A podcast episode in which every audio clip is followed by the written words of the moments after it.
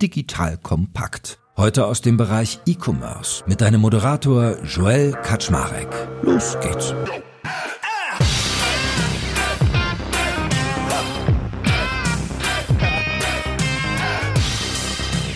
Hallo Leute, mein Name ist Joel Kaczmarek. Ich bin der Geschäftsführer von Digital Compact und heute habe ich den lieben Oskar Ziegler im Gespräch. Der ist CEO bei Hive, einem Unternehmen, das gerade ziemlich spannende Dinge tut, weil sie, glaube ich, Zeitgeist mitnehmen. Wir reden heute nämlich über D2C-Brands, also Direct to Consumer. Es ist gar nicht so einfach, weil dieses Thema ist relativ komplex oder zumindest das, was er so tut, hat, glaube ich, eine gewisse Erklärungsbedürftigkeit. Aber wir werden heute fleißig versuchen abzuleiten, was macht eigentlich Direct-to-Consumer attraktiv bzw. erfolgreich und wo liegen vielleicht noch Herausforderungen. Und natürlich wird Oscar hier und da seine Werbebotschaften einstreuen, da werde ich ihn bei ausbremsen, aber vor allem werde ich sein spannendes Wissen anzapfen. Lieber Oscar, that being said, schön, dass du da bist. Ich freue mich sehr, hier zu sein. Ganz herzlichen Dank dir für die Einladung. Erzähl mal ganz kurz, Hive, ihr macht ja hier Finanzierungsrunden gerade, also man darf sagen, sagen, große Investoren bei euch investiert, Early Bird, Picos Capital von, ist Picos nicht sogar von Alexander Samwer? Habe ich richtig im Kopf, ne? Genau, die investieren das Geld von Alex unter anderem, ja. Oder jetzt auch Tiger Global. Ich meine, Tiger schiebt ja nur noch den Scheck unter der Tür durch und klopft gar nicht mehr erst an. Das ist ja so ein ganz anderer Schnack, aber du hast schon ganz guten Track Record auf der Cash-Seite und ihr seid noch relativ angesagt. Erzähl mal ganz kurz, was ihr genau macht. Also Hive, da denke ich mal an Bienen gleich, aber wir wollen ja mal ein bisschen Genau, äh, äh, es ist nicht unähnlich einem wie ein Stock, wenn du so an Fulfillment Center denkst. Aber was wir bauen, ist eine integrierte Operations-Lösung spezifisch für Direct-to-Consumer-Brands. Was heißt, wir unterstützen Brands dabei, ihre Pakete möglichst schnell an Kunden zu bekommen mit einer guten Kundenexperience. Das heißt, wir machen, bieten sowohl Fulfillment an, haben dann eine eigene Software äh, gebaut, die das steuert und haben auch eigene Fulfillment Center. Wir bieten günstige Lieferkonditionen und Optimierung an. Das heißt, wir helfen den Brands dabei, für, für jedes Land, für jedes Paket den richtigen Carrier, das richtige Produkt zu finden. Und drumherum versuchen wir auch eine sehr gute Kundenexperience zu ermöglichen. Das heißt, zum Beispiel haben wir eine äh, Endkunden-App gebaut, der als Endkunde, wenn du bei einem unserer Shop bestellst, kannst du da direkt deine Bestellung verwalten. Du kannst zum Beispiel deine Adresse verändern, du kannst ein Return-Label bekommen. Und das summa summarum versuchen wir einfach so viel wie möglich für die Brands zu vereinfachen, denen den Kopfschmerzen und Zeitersparnisse zu geben und natürlich auch Kostenoptimierung, die das dann näher an einen E-Commerce-Händler rückt, der vielleicht schon noch ein ganzes Stück größer ist. Lass uns doch mal am Anfang gleich ein bisschen erklären, was D2C genau meint. Also das Erste, woran ich so denke, heute gerade einen Podcast gehört über, was ist die Zukunft von D2C. Ich glaube, das meiste, meiste erwähnte ist gefühlt Warby Parker, also dieser Sonnenbrillen- und Brillenhersteller. Mhm. Oder ich kaufe mir zum Beispiel gerne mal so Sportklamotte von irgendwie Gymshark, also wirklich Hersteller, die quasi sehr stark vertikal integriert sind, die ihre Sachen komplett alleine machen. Und ich glaube, es gibt noch ganz viele andere. Also hier dieses Miss Pompadour ist ja irgendwie, glaube ich, ganz groß auch geworden, die irgendwie Wandfarben verkaufen. Oder manchmal ja auch Marken, wo man gar nicht so jetzt, also wo man denkt, ach, das ist ja eigentlich, oder vielleicht frage ich dich das mal eher, ab wann ist was für dich D2C und wann ist es für dich ein E-Commerce-Händler? Wo ist so deine Trenngröße? Ja, ich glaube, also äh, D2C, wie du sagst, ein sehr breites Feld. Das fing eigentlich schon vor zehn plus Jahren an mit, mit den Venture-Backed Startups. Da gab es ja auch äh, Matratzen-Startups und, und alles Mögliche. Was wir in den letzten zwei, drei Jahren beobachten, ist, dass es deutlich mehr kleinere und mittelgrößere Händler gibt, ja, die im Longtail unterwegs sind, die oft sich eine Produktkategorie oder eine Nische aussuchen, da ein sehr, sehr gutes Produkt entwickeln und damit an den Markt gehen. Und das ist ein Phänomen, das hat sich vor den letzten zwei, drei Jahren gezeigt, mit wahnsinnigem Wachstum. Also der Teil des Marktes explodiert weit über generellem E-Commerce-Wachstum und auch über Amazons Wachstum. Und was die Brands ausmacht, glaube ich, ist, ist oft ein Premium-Produkt, dass sie auch direkt vermarkten wollen. Die wollen eine gute Kundenexperience bieten und beschränken sich meistens auf nur, wie gesagt, eine Produktkategorie und sind jetzt nicht der Händler für alles. Also das ist in dem Beispiel nicht die Malerfarbe und die Werkzeuge und irgendwie Malerfarben von zehn verschiedenen Produzenten, sondern eine Eigenmarke. Ich überlege gerade, also Woom, diese kleine Kinderfahrradmarke, ist so ein anderes Beispiel für vertikal integriert. Ich hatte die ganze Zeit überlegt, ob man die bei Stadler kaufen kann, aber ich glaube nicht. Und ich meine, sowas wie Rose Bikes kann man auch nicht in anderen Läden kaufen. Also bedeutet für dich D2C auch immer zwangsläufig, dass man ausschließlich Selbstverkäufer ist? Nicht unbedingt. Also als D2C-Brand kann man auch mit Retailern zusammenarbeiten. Ich glaube, das schließt es nicht aus. Was aber oft gegeben ist, halt eine, eine starke Marke und wie gesagt eine Premium-Positionierung, die, die man meisten findet. Und ich glaube, was auch noch ganz entscheidend ist, was man abgrenzen muss, auch gegenüber dem, dem Amazon-Universum, das es ja gibt und das ja auch dann seine Daseinsberechtigung hat, ist oft das Marketing deutlich anders funktioniert. Also wenn, ich glaube, das kennt man auch persönlich, wenn man bei Amazon shoppen geht, dann hat man oft schon eine sehr klare Kaufintention. Ne? Dann sage ich, ich brauche Batterien für meine Fernsehbedienung und die bestelle ich jetzt und ist mir egal oder ich kaufe eine PlayStation 5, was auch immer. Ja? Und unsere Kunden haben oft Produkte, die, ich sage mal, erst entdeckt werden müssen. Das heißt, sie arbeiten viel mit Instagram, Influencern zusammen, äh, machen Marketing auf verschiedenen Kanälen und gewinnen so die Kunden. Und wenn du diese harte Arbeit dann einmal gemacht hast und du hast einen Kunden gewonnen, dann willst du natürlich auch nicht irgendwie die auf Amazon weiterleiten, wo du dann 20, 25 Prozent abgibst, sondern du willst auch deswegen, aber auch, wie gesagt, aus der Kundenexperience willst du willst das über einen eigenen Shop machen. Das bringt eine ganz, ganz eigene Challenges mit sich, weil genau Amazon und auch andere Marktplätze bieten super viel, was man wirklich als eigene Marketer nicht hat. Aber das macht halt sowohl von den Economics als auch von der Kundenexperience dann Sinn, das so zu machen. Ich meine, lass uns doch mal darüber diskutieren, weil uns hören jetzt ja vielleicht Menschen zu, die haben entweder schon eine D2C-Brand oder sind im Begriff, auch eine zu bauen.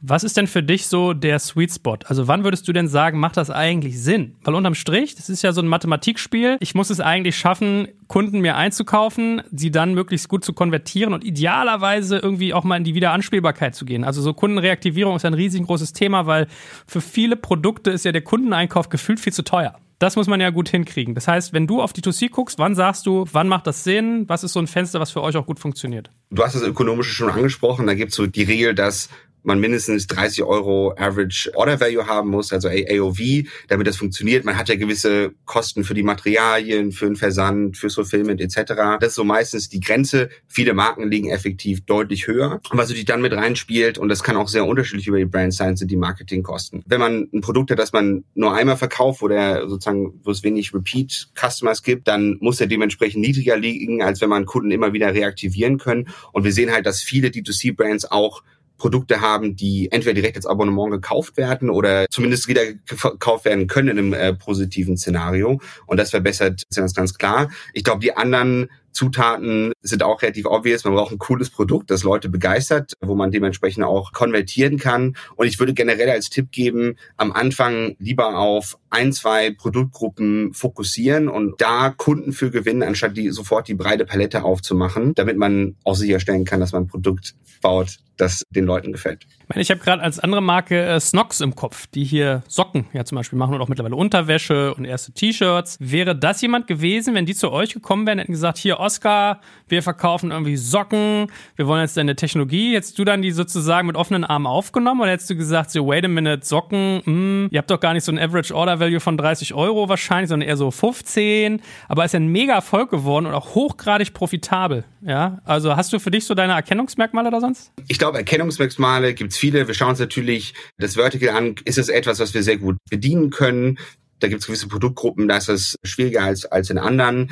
Und auch ein Average Order Value von 15 Euro kann Sinn machen, wenn die variablen Kosten, die dahinter stehen, niedrig genug sind, damit das funktioniert. Und ich glaube auch, trotz der eher, sag mal, Basic Fashion Orientierung, die Snox hat, haben sie ja schon eine starke Kundenbindung aufbauen können und haben ja auch ganz bewusst dann auch direkte Kanäle aufgemacht, machen immer noch viel über Amazon, wo wir jetzt in dem Universum sind wir nicht so viel unterwegs, bieten das an, aber das ist für viele unserer Marken eher sekundär. Aber klar, theoretisch könnten wir auch einen Snox gut bedienen. Ich meine, erzähl da sonst mal ein bisschen aus deinem Portfolio. Was habt ihr ihr so für Unternehmen, die ihr, da grinst da schon gleich, kann ja der Hörer und die Hörer nicht sehen, aber er freut sich gerade. Was habt ihr so für Marken, dass man mal so einen Eindruck bekommt, was da so am Markt passiert, was da so drin ja. ist an Potenzial auch? Kann ich gerne was dazu sagen. Vielleicht generell einmal vorneweg. Du siehst, dass viele von den Marken, wie gesagt, spezialisierter und nischiger sind. Das heißt, kein, welch nicht unbedingt Broad Market äh, Appeal haben, sondern sich auf einen, eine Nische fokussieren und die sehr gut bespielen. Und da drin, deswegen haben wir auch alle möglichen Arten von Kunden. Das kann, das fängt natürlich bei Kosmetik an, die entweder ja Bio ist, organisch oder besondere Herkunft hat. Es geht weiter bei sowas wie Premium Springseilen oder anderen fokussierten Produkten im, im Bereich und wir haben Premium Baby Carrier, also da gibt's äh, alle möglichen Verticals und die versuchen wir auch gut anzubieten. Ich glaube, man kann nicht sagen, es sind sozusagen alles Kosmetik-Brands oder alles Fashion-Brands, das wäre zu kurz gegriffen. Wir sehen halt oft, dass, wie gesagt, die Brands sich dann spezialisieren und ihre Nische finden. Also ist noch so ein weiterer Erfolgsfaktor vielleicht, weil wir das ja auch sukzessive ableiten wollen, dieses Thema Emotionalisierung, weil ich kann mir vorstellen, wenn du so ein richtiger Fitness-Fanatic bist und willst hier vielleicht so Instagram-Videos machen, wo die zu irgendwelcher Musik immer mit so einem Springseilen richtig schnell hüpfen, da macht es schon was aus, wie dieses Seil Style auch sozusagen verpackt ist. Oder ich muss gerade dran denken, ich hatte mal irgendwie Kim Gloss im Podcast, die macht ja hier so Kisha Cosmetics, so Lipgloss und wir sind halt Fans, ne? Wenn die sich da ihren Lipgloss raufschmiert so und die Lippen glänzen, dann geht den Leuten das Herz auf. Also braucht es ein bisschen diese Emotionalisierung oder ist Snox zum Beispiel so das Gegenbeispiel? Man kann auch Tennissocken irgendwie D2C verkaufen. Ich glaube auf jeden Fall und persönlich habe ich auch den Eindruck, dass Snox emotionalisiert ist. Sie haben halt vielleicht nicht diesen super äh, Premium-Anspruch, aber trotzdem, Snox hat Fans, die Leute sind begeistert von den Socken und dann funktioniert das auch. Und deswegen sehen wir auch, dass viele von den Brands zusammen mit Influencern arbeiten, um die Marke dementsprechend zu emotionalisieren. Auch zum Beispiel eine Customized Verpackung ist den Marken größtenteils super, super wichtig, dass es schon beim Auspack-Experience auch eine gewisse Bedeutung hat, weil ich auch den, sag ich mal, den Instagram-Effekt entfalten kann, wenn man das weiterteilt. Und dementsprechend ja, ganz klar, wenn man Premium-Produkte kauft, dann will man auch eine Premium Experience als Kunde haben, ganz klar. Und jetzt schäler bitte noch mal ein bisschen raus, wo ihr alles helft. Also, ich habe gelernt, ihr macht die Logistik, sprich Fulfillment, Inventory Management, Retourenmanagement, Delivery. Richtig verstanden? Genau. Erster Punkt. Es gibt noch ein paar zusätzliche Sachen, aber lass uns gerne darauf erstmal eingehen. Ich meine, es gibt ja sowas wie Amazon FBA, also Logistik wird ja, ja, sozusagen auch so ein Spiel, was mittlerweile, also wo der, wo der Wind ja auch irgendwie scharf ist und wo ja auch echt alles funktionieren muss. Und du hast ja einen tierischen Kampf um diese Menschen, die das auch irgendwie tun. Also es ist ja ein anstrengender Job, der jetzt nicht gerade wahrscheinlich, wo sich nicht viele Menschen drum reißen. Das heißt, was sind denn so eigentlich eure Kapazitäten, die ihr da aufgebaut habt und was ist da eigentlich noch so möglich? Wir haben ehrlicherweise bisher gar kein Problem gehabt, Leute zu finden. Wir sorgen auch dafür, dass wir eine gute Arbeitsumgebung schaffen, ja, zahlen auch deutlich über Mindestlohn und dementsprechend, wenn man dann einfach versucht, die Mitarbeiter auch mitzunehmen, die auch emotionalisieren, was die Bindung zu ihren Marken geht, die sie irgendwie jeden Tag packen und verschicken, dann kann man, glaube ich, ein super Arbeitsumfeld schaffen. Im Fulfillment sind, glaube ich, ein paar Sachen sehr, sehr entscheidend. Das kommt halt von dieser Premium-Differenzierung und auch von der Customer Experience, die du bauen willst. Es gab natürlich schon viele andere, es gibt viele andere Fulfillment-Anbieter, ja, auch ein DHL macht das, auch ein Amazon macht das, aber die D2C-Brands haben ein paar andere Anforderungen, die es so vorher nicht gab und die deswegen auch heute ein anderes Konzept benötigen. Ja, das, das erste ist einmal technologisch getrieben. Viele von denen arbeiten mit den gängigen Shop-Systemen zusammen. Das heißt, die ganzen Operations müssen sehr, sehr gut mit dem Shop-System verbunden sein, damit die Brands einen Überblick behalten, die Kunden die richtigen Benachrichtigungen bekommen und da haben wir halt ein Real-Time Two-Sided Thing zu den Shop-Plattformen, dass nie etwas verloren geht. Aber auch auf der operativen Seite, die Brands arbeiten wie besprochen schon mit Customized Packaging. Das heißt, wir haben eigene Regelsysteme entwickelt, wie man da die Produkte immer schön und richtig verpacken kann, dass das auch cool aussieht, wenn es beim Kunden ankommt. Gibt dann so ein paar technische Sachen wie Bundles oder Priorisierung von Orders. Und da haben wir ein ganz eigenes System gebaut, das das für die Brands abdeckt. Was ich dir noch gar nicht gefragt habe, was ist denn eigentlich so die typische Bestellanzahl pro Monat, die ein Kunde von euch hat, beziehungsweise das Umsatzvolumen? Wie viele Kunden habt ihr und wie viel Umsatz macht ihr? Also ich würde gerne mal auch eure Kundenkaste ein bisschen kennenlernen. Das heißt, wie viel bewegen die, wie viel bewegt ihr, dass wir mal überhaupt einen Eindruck davon kriegen, weil ein paar Fragen, die jetzt darauf aufbauen, können ganz interessant werden. Ich kann natürlich nicht alles teilen, aber ich versuche mal das zu teilen, was ich teilen darf. Das erste ist typischerweise, diese Kunden bewegen sich im Rahmen 1000 bis 20.000 Bestellungen pro Monat. Und je nach deren durchschnittlichem Basket Size kannst du halt dementsprechend den Revenue, den die machen, ausrechnen. Für unsere Seite, was relevant ist, ist, dass ungefähr 10 bis 15 Euro pro Bestellung sind Kosten, die irgendwie mit Operations verbunden sind. Ja, sei das jetzt der Versand, das Fulfillment, Verpackung, das Sourcing, die Supply Chain ist dann auch sehr, sehr teuer aus China. Und da setzen wir halt an und versuchen halt so viel wie möglich davon zu ownen für unsere Kunden und unseren Kunden da zu helfen. Und Kundenwachstum sehr, sehr stark. Allein dieses Jahr sind wir 10x vom Umsatz her gewachsen und da wollen wir nächstes Jahr nochmal eine Schippe drauflegen. Und wenn du gerade sagst, ihr partizipiert sozusagen am Umsatz mit, ist es prozentual, was man euch zahlt?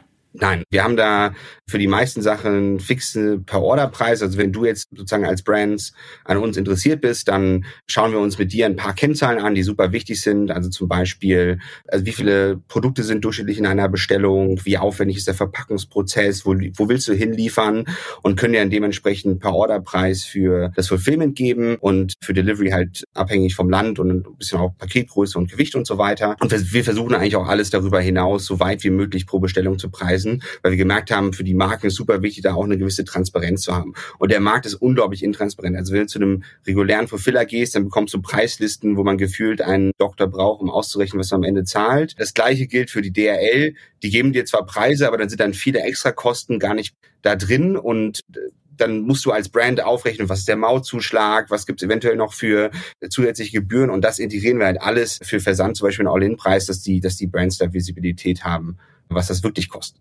Also ich spreche ja nicht so oft Lob aus, aber ich finde eure Pricing-Seite, die ist ja mal mega cool. Also die muss, ohne Witz, ich habe immer überlegt, so eine, so eine Pricing-Seite würde ich gerne mal bauen, weil man kann so Schieberegler hin und her schieben mit Orders per Month und Picks per Order. Und was ich besonders nett finde, ist, wenn ihr so die Paketgrößen hier abfragt, habt ihr so XS und dann immer so Emojis daneben. XS ein Lippenstift, S ein Buch, M ein Shirt, L ein Roller und XL ein Bett. Man kann sich irgendwie gefühlt gleich sofort vorstellen, was mit gemeint ist. Und jetzt überlege ich gerade, habe ich dir schon aus den Rippen geleiert, wie viel Kunden ihr insgesamt habt und wie viel Umsatz ihr ihr macht? du hast es versucht, aber ich bin da höflich rübergegangen. Ich glaube, das darf ich momentan nicht teilen. So, so. Weil was mir so als Themengedanke noch kam, deswegen habe ich so ein Stück weit über eure Kundengröße auch mal nachgefragt.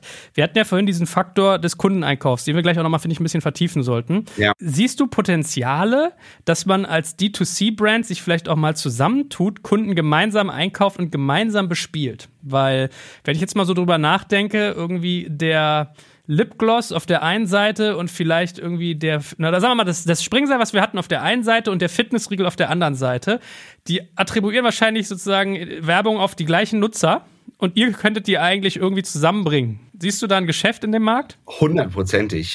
Also für die allermeisten D2C-Brands ist Marketing die Ausgabe Nummer eins und dementsprechend alles, was man da tun kann, um das zu senken, sollte man auch tun und das ist einer der Wege und wir haben das auch schon für Kunden gemacht, sogenannte Cross-Collaborations, dass man von dem einen Kunden einen Flyer ins Paket des anderen tut, äh, natürlich nur mit äh, beidseitiger Zustimmung und das kann für die Brands super spannend sein, weil sie halt wissen, da steht direkt ein Kunde dahinter, der an dem Segment interessiert ist, der auch Lust hat, im D2C sozusagen shoppen zu gehen und das kann dann dementsprechend sehr erfolgreich sein. Also auf jeden Fall.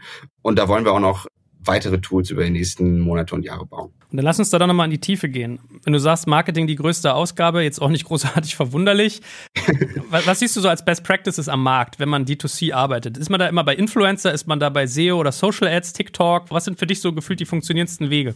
Sehr gute Frage. Ich bin natürlich auch kein Marketing-Experte, sondern da, wo ich zu Hause bin, sind die Operations und, und die Logistik. Ich glaube, viele Wege führen nach Rom. Wir sehen, viele von unseren Brands nutzen vor allen Dingen Instagram und haben das als effektiven Channel identifiziert. Gibt aber auch viele, die über andere Plattformen arbeiten, also sei es jetzt genau SEM, SEO, Facebook, TikTok inzwischen auch vereinzelt und zusätzlich auch noch Präsenz auf Marktplätzen zeigen wollen. Ja, das ist, glaube ich, auch nochmal, also mal abgesehen von, von Amazon, wenn du äh, in bestimmte Länder gehst, hast du einen großen Vorteil, wenn du auf den gängigsten Marktplätzen für dein Vertical auch gelistet bist. Ja? Und ob das in Deutschland jetzt sowas ist wie, wie in Westwing oder in Holland gibt's Bull.com und Amazon ist gar nicht so verbreitet, da den Brands auch zu helfen, diese Kanäle aufzubauen, gut anzuschließen, mit dem Inventar automatisch zu verknüpfen, da kommt wieder ins Spiel. Aber Marketing-Expertise müssen wir den Brands überlassen und das ist auch gut so. Aber du siehst ja, wer wie viele Bestellungen hat und wer gut funktioniert. Hast du da für dich Hypothesen abgeleitet? Ja, ganz klar. Die Produkte, die einen hohen Retention- oder Repeat-Faktor haben, sind die, die am stärksten wachsen. Das äh, lässt sich, glaube ich, generell beobachten. Also alles, was Consumables sind, funktioniert generell sehr, sehr gut, aber es gibt auch Brands, die haben Produkte, die nur einmal verkauft werden, dafür eine sehr, sehr hohe Basket Size. Das funktioniert dann auch sehr gut, aber das ist das, was typischerweise ja, sehr gut zu funktionieren scheint. Na, weil ich meine, viele Hörerinnen und Hörer denken jetzt vielleicht auch gerade mal an Casper zurück. Die hatten ja wirklich so das auch sehr stark befördert. Hoher sozusagen Purchase beim so First Off, dann hält so eine Matratze aber sieben bis zehn Jahre und dass du jetzt auch nochmal die Bettwäsche verkaufst, ist wahrscheinlich so schon ein Akt. Und ich meine, die sind auch gerade von der Börse genommen worden, von so einem Private Equity, habe ich gerade heute gehört. Ich habe es gar nicht so sehr verfolgt, aber da merkt man ein bisschen, was du meinst, dass dieser Wiederkaufswert vielleicht manchmal größer, wichtiger ist, als groß durch die Tür zu kommen und nach hinten raus stürzt ab, ne? Absolut. Und man sieht ja auch über die letzten Monate, die Marketingkosten sind tendenziell etwas gestiegen durch die Privacy Policies, die auch zum Beispiel von, von Apple dazu kamen. Da muss man, glaube ich, sehr aufpassen, dass man nicht zu eng sein Geschäftsmodell näht, weil wenn das leicht hochgeht oder es auch mal einen externen Schock gibt, dann will man, dass das Business trotzdem noch funktioniert. Und das scheint bei Casper, so wie man hört, von den Economics nicht ganz hinzuhauen, obwohl die halt, also Matratze ist ja teuer, da müsste theoretisch sehr, sehr viel Geld da für Marketing übrig sein. Aber genau, wie du sagst, ob man sich dann in zehn Jahren noch dran erinnert, ob man die Matratze oder die gleiche Matratze nochmal kaufen will, das steht dann in den Sternen und funktioniert wahrscheinlich in allermeisten Fällen nicht. Also ich hätte da ehrlich gesagt tierische Muffe manchmal als D2C-Brand auf Marketingkanäle abhängig zu sein. Ich würde versuchen, mir irgendwie CRM zu bauen und die Leute irgendwie selbst zu reaktivieren, in Newsletter zu pressen, irgendwie was in der Art zu machen, Community bauen, weil hast ja genau recht, Apple verschärft seine Werberichtlinien, zack, geht die Nachfrage auf Google hoch, die Preise explodieren, auf Apple musst du ganz andere Anforderungen bedienen, bist du voll gekniffen, Facebook, Instagram, Preisverschiebung oder Werbesachen werden irgendwie anders gestrickt, zack, peng da auch. Also ist ja ein bisschen dieser typische Case, bau dein Haus nicht auf fremdem Grund und das gilt wahrscheinlich auch ein bisschen für die Werbetafel Tafel, ne? Die sollte man vielleicht auch nicht immer auf nur fremden Grund haben. Absolut. Ich glaube, generell als Unternehmer ist das immer, immer ein guter Gedanke, dazu zu diversifizieren, weil wir halt nicht ein Geschäft mühsam aufgebaut haben und dann fällt das durch, ja, nicht eigene Schuld dann zusammen. Dementsprechend diversifizieren sollte man versuchen, aber natürlich gibt's immer einen Kanal, der am besten funktioniert. Man soll sich, glaube ich, die zweiten und dritten Standbeine noch aufbauen. So, und jetzt hast du eben gesagt, Marketing überlässt du den Brands. Du bist eher der Guy für Operations, Logistik, Fulfillment. Wenn du jetzt mal anguckst, also cool ist ja immer, wenn man so Effekte aufzeigen kann. Wie viel Prozent Effizienzzuwachs ziehe ich, wenn ich selber D2C-Brand bin und mache meine ganzen Logistikkram selber versus du setzt ihn für mich um? Und was sind eigentlich die Hebel? Ja, ich glaube, da gibt's zwei, drei Arten von Hebeln. Das erste ist in der Tat, sind die Kosten. Das zweite was auch weniger beachtet wird, aber glaube ich auch ganz, ganz wichtig ist, ist die Aufmerksamkeit, die du als Gründungsteam oder als Managementteam von einer Brand für Operations ausgeben musst, weil diese Zeit könntest du halt wieder auch in Marketing oder ein besseres Produkt reinvestieren. Und das dritte ist die Customer Experience, die dann sowas wie Retention steuert und Word of Mouth, oft nicht sehr gut messbar, aber definitiv gegeben. Und gehe ich gerne sozusagen auf die, die drei Teile mal einzeln ein. Auf der Kostenseite kann man generell sagen, gibt es vier große Buckets. Ja, wenn du deine Produkte die überlegst, also die sind fertig produziert in China oder irgendwo in Europa, müssen dann dementsprechend in die Märkte gebracht werden. Ja, das ist gerade momentan aus Asien sehr, sehr teuer. Das kann durchaus 15.000 Euro pro Container kosten momentan. Und dafür haben wir jetzt auch angefangen, eine eigene, eigenen Buchungsservice zu machen, dass wir versuchen, den Brands bessere Preise zu bekommen, indem wir halt mehr Anbieter anschauen. Das ist für, für die Brands oft sehr intransparent und da kann man dann ein paar Prozent rausholen. Dann geht's ins Fulfillment, also ins, ins Lager, wo die Pakete verschickt werden. Und da, das ist generell ein recht arbeitsintensiver Prozess. Dementsprechend muss man da gucken, dass man den Prozess möglichst effizient gestaltet. Und dadurch, dass wir unsere eigene Software haben, die auf die 2C ausgerichtet ist und auch unsere eigenen Prozesse haben wir hier in vielen Stellen schon einen Vorteil und werden in Zukunft noch weiter ausbauen, indem wir mit äh, Robotics, Automatisierung arbeiten. Das geht für einige Schritte, aber nicht alle. Also gibt zum Beispiel noch keinen guten Packroboter und ich glaube, den wird es auch nicht geben. Da kannst du was rausholen und das an die Brands weitergeben. Und dadurch, dass wir es halt selber machen, müssen wir auch die Marge mit niemandem teilen. Das heißt, dann haben wir mehr Möglichkeiten, auch einen guten Preis zu bieten.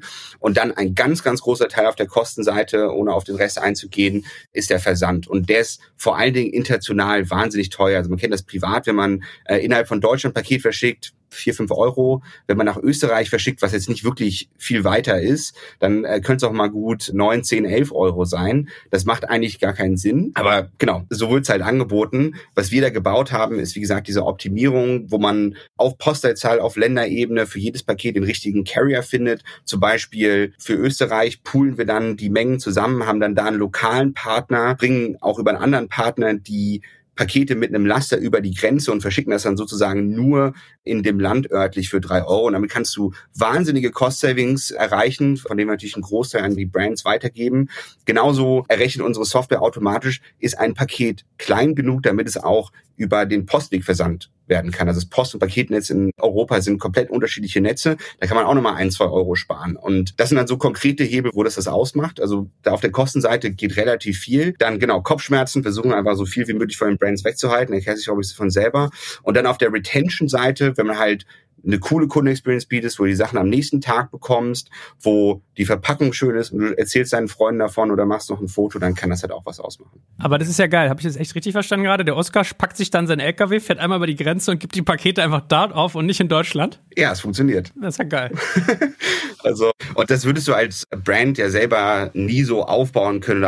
Ehrlicherweise, warum musst du es auch aufbauen? Ja, warum musst du dich damit auseinandersetzen? Was ist der, ein guter Carrier in Österreich, in Spanien? Warum musst du wissen, wie irgendwie die Zollregulation äh, ins Vereinigte Königreich nach dem Brexit ist. Wir wollen es halt versuchen, so weit wie möglich zu wegabstrahieren, dass die Brands sich um das kümmern können, worum sie sich am liebsten kümmern. Ja, aber sowas finde ich cool. Das finde ich irgendwie hemdsärmlich. Macht ihr auch das Paketdesign? Designt ihr die auch oder kriegt ihr die quasi zugeliefert? Da haben wir in der Tat beides. Also viele Brands kommen schon mit dem existierenden Design zu uns. Dann helfen wir euch dann aber einen alternativen Supplier zu finden, um ein bisschen Geld zu sparen. Wir helfen aber auch Brands, das komplett neu zu designen, haben da zwei, drei Partner, mit denen wir es zusammen machen. Dann kann man dann Samples requesten und sich das mal anschauen, wie fühlt sich das auch an. Und dann fällt man die Entscheidung zusammen. Wir achten dann darauf, dass es auch nicht sozusagen out of stock geht, sondern äh, bestellen dann rechtzeitig für die Brands nach. Auch da sozusagen muss man sich ja nicht mehr, muss man keine Excels mehr fühlen, wie viel Produkte von jeder Verpackung habe ich noch auf Lager, sondern das können wir dann auch für die Brands übernehmen. Und ist das der Moment, wo du manchmal verführt bist, tiefer, vertikaler einzusteigen? Also, dass du sagst, ich suche mir keinen Supplier mehr für Kartons, sondern ich mache selber oder das, die Verpackungs-, die Polstermaterialien oder weiß ich nicht was? Oder sagst du, nein, mein Game ist ein Technology-Game mit Operations gepaart? Ich glaube, wir sind nicht so dogmatisch, sondern generell unsere Philosophie momentan ist, wo wir vertikal gehen müssen, wie wir es jetzt auch im Fulfillment gemacht haben, da machen wir es auch, weil wir einfach das beste Produkt für D2C-Brands anbieten wollen. Und wenn wir da keinen guten Partner finden, dann machen wir es gerne selber. Aber wenn es natürlich möglich ist, einen guten Partner zu finden, dann machen wir es gerne über die. Man kann mal ein paar Jahren über Margenoptimierung und sowas nachdenken. Aber ehrlicherweise, wir kämpfen gerade an vielen Fronten, um viele coole Sachen für unsere Kunden aufzubauen. Da müssen auch wir mit unserer Aufmerksamkeit ein bisschen wirtschaften und dementsprechend nur da, wo es wirklich wertsteigernd ist. Aber damit ich euch auch richtig verstanden habe, also euer Arm greift auch durchaus bis nach Asien. Das heißt, das ganze Containering, wenn ich vor Ort meine Sachen habe produzieren lassen, dass ihr mir auch helft, die sozusagen hierher erst nach Europa zu kriegen und dann hier zu versenden, das macht ihr alles mit. Genau, das machen wir alles mit. Wenn du das als Brand möchtest, kannst du auch sagen, ich mache das selber, dann machst du es halt selber. Aber wir bieten das, wie gesagt, an und auch hier haben wir wenn du das mal mit einem Amazon vergleichst, ja, Amazon ist das sogenannte European Fulfillment Network. Das ist super cool, weil du als Brand einmal deine Produkte an Amazon lieferst. Amazon verteilt das automatisch in die Ländern in den Proportionen, wie sie denken, es äh, macht Sinn und können dadurch Two-Day-Delivery oder auch Next-Day-Delivery in allen Kernmärkten anbieten. Und sowas ähnliches wollen wir auch aufbauen, ja, wo du einfach sagst, okay, als Brand, meine Ware ist jetzt fertig in, weiß nicht, Shanghai, wir holen das ab, wir bringen das in Distribution Center in Europa und verteilen das dann automatisch in die Länder rein, sodass du dir gar keinen Kopf mehr machen musst und du kannst deinen Kunden, egal ob sie jetzt in Finnland oder in Portugal sitzen, eine schnelle Lieferung anbieten. Aber ich meine, Amazon ist, glaube ich, so der viert- oder fünftgrößte Logistiker der Welt. Also was habt ihr denn an eigener Infrastruktur aufgebaut, dass du auf sowas schielst? Du, ich glaube, das ist eine Vision, die gar nicht weit weg ist. Amazon hat ja in Deutschland schon zig Standorte und für uns reicht erstmal in Europa fünf bis zehn, damit wir es gut anbieten können. Äh, wir machen gerade jetzt zusätzlich neben Deutschland noch Frankreich auf mit einer eigenen Location. Äh, nächstes Jahr folgt dann noch Italien, die Nordics und wahrscheinlich auch das Vereinigte Königreich. Und dann kann man schon sehr viel sehr schnell anbieten. Dann werden wir weiter das sozusagen verdichten, aber das geht deutlich schneller als 25 Jahre, die es für Amazon gebraucht hat. Na gut, die haben glaube ich später angefangen, ne? Also die waren immer so genervt, dass DHL da keinen Bock mehr hat weiterzumachen, dass sie es dann immer selber gemacht haben. Ja, fuck it, dann mache ich es eben selber, hat die wahrscheinlich irgendwann gesagt. Aber was mich mal interessieren würde, so aus Zeitgeist heraus, Corona war ja auch so ein harter Booster für so diese Rückbesinnung, weil du halt diese krassen Lieferschwierigkeiten hast. Also Halbleiter ist ein Thema, Fahrradzubehör ist ein Thema, ganz krasse Geschichten. Beobachtest Merkst du bei euren D2C-Brands auch, dass sie das sukzessive wieder nach Europa zurückziehen oder ist das bisher eher, dass die Suppe heißer gekocht als gegessen wird? Einige definitiv. Also ich glaube, viele denken drüber nach. Einige sind da schon konkreter in der Umsetzung als andere. Man muss auch da sich überlegen, was für Produkte verkauft man. Ja, wenn man sehr kleine Produkte hat, dann stört es mich wahrscheinlich nicht, wenn der Container pro Bestellung oder pro Produkt, das ich nachher versende, 5 Cent statt einem Cent kostet. Aber wenn ich jetzt große Produkte habe, wie zum Beispiel Rucksäcke, dann kann sich das sehr schnell hoch äh, summieren und dann funktionieren meine Economics nicht mehr. Und dann muss ich schon sehr stark drüber nachdenken, kann ich sogenanntes Nearshoring betreiben, das heißt, kann ich das in Europa auch produzieren lassen? Das hängt natürlich auch davon ab, wie erwarte ich, dass sich das entwickelt über das nächste Jahr. Ist das jetzt eine temporäre Sache oder geht das jetzt erstmal mindestens zwölf Monate? Wir glauben, es wird ein bisschen länger gehen, weil die Containerkapazitäten sind dann einfach eng und vor allem Nachfragesache und es wird Zeit brauchen, bis sich das weiter aufbaut. Also das beobachten wir definitiv und wir sehen auch bei Kunden, dass sie teilweise Lieferengpässe hatten und dementsprechend weniger verkaufen konnten, weil nicht weil die Nachfrage nicht da war, sondern weil die Produkte nicht da waren. Das ist natürlich extrem ärgerlich. Auch da wollen wir die Marken dabei unterstützen, rechtzeitig zu bestellen, das so weit wie möglich zu steuern automatisch, damit immer genug da ist. Aber ja, die Situation ist momentan für viele Brands schon sehr, sehr ernst mit den Lieferengpässen. Kannst du nochmal so Prozentzahlen geben? Also du hast ja eben diese drei Kostenfaktoren gesagt, Containering, Fulfillment, Versand und Retention.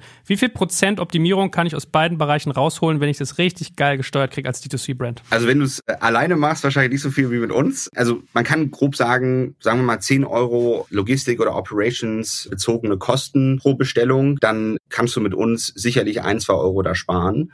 Auf der Retention-Seite hängt das, glaube ich, sehr vom Produkt ab und da haben wir ehrlicherweise auch nicht die Datenvisibilität, dass wir da kredibel jetzt eine Indikation geben können. Ich glaube, die Unternehmer wissen oft selber sozusagen, was eine bessere Kundenexperience ausmacht. Ist das ein Produkt, das dann auch diese virale oder Wiederholungskäufe ermöglicht? Wenn ja, dann ist es definitiv gegeben, aber das muss man dann im Einzelfall messen. Gut, abschließend, gib mal nochmal so deine Top 5 Tipps und Tricks für D2C-Brands. Was sind die Hausaufgaben, die man dringend machen muss? Wo ist das größte Potenzial drin? Ich glaube, die Hausaufgabe, die man auf jeden Fall als erstes machen muss, ist ein cooles Produkt anzubieten, sich da auch Zeit zu nehmen, was zu entwickeln, was, was werthaltig ist und dann zweitens dafür auch einen Markt zu finden. Also ich glaube, Marketing und Sales sind die Core-Kompetenzen, die man als D2C-Brand haben muss. Als drittes würde ich mir dann Sorgen um die Customer Experience machen. Wie kann man da eine schöne Verpackung, gute E-Mails, das alles aufbauen? Viertens, Produktkategorie wählen, die viel Repeat-Wiederholungskäufe haben und als fünftes natürlich Hive nutzen, weil dann funktionieren die Operations wie von automatisch. Guck mal, ey, du wirkst ein bisschen hier wie, wie so Werbepitch hier. Ich muss dir eigentlich noch ein paar gemeine Fragen reindrücken, aber.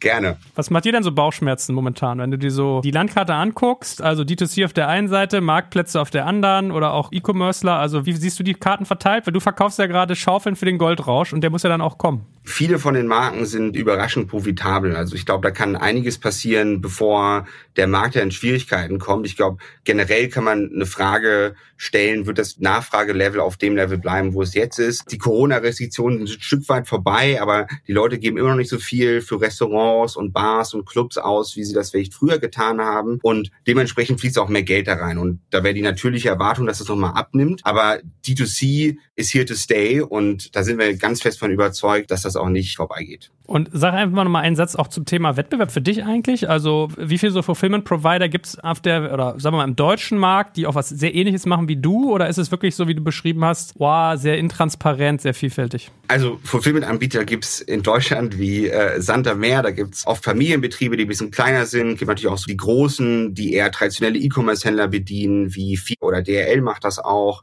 Und dann gibt es eine ganze Reihe an Startups, die mit uns konkurrieren, die aber oft eher ein sogenanntes Intermediary Model fahren. Das heißt, die haben gar keine Fulfillment Center, die sie selber betreiben, sondern sie vermitteln oft Mittelständler mit Marken. Das bringt dann ganz eigene Vor- und Nachteile. Nachteile sind oft, dass halt gibt ein zusätzliches Glied in der Kette, Kommunikation ist ein bisschen schwieriger, man muss sich die Marge teilen, auch oft die Prozesse und die Software, mit denen die Mittelständler laufen, sind nicht die besten und, und up-to-date und auf D2C ausgerichtet. Aber auch da gibt es ein paar gute, will da auch gar nicht alle schlecht reden. Aber jemand mit unserem Modell, wo mit eigenen Operations sozusagen auch als Startup unterwegs sind und diese breite Vision haben, dass wir wirklich mit alles, was, was Operations angeht, hilft, das haben wir in Deutschland noch nicht gesehen und ich glaube, da sind wir ein Stück weit einzigartig. Na gut, lieber Oskar, dann danke ich dir ganz herzlich für all die Lehren, die wir in Sachen D2C ziehen konnten mit dir und ich werde das mal weiter verfolgen und ich glaube, die D2C wird immer noch mal aufkommen. Aber für den Moment schon mal vielen, vielen Dank. Ganz herzlichen Dank, dir hat Spaß gemacht.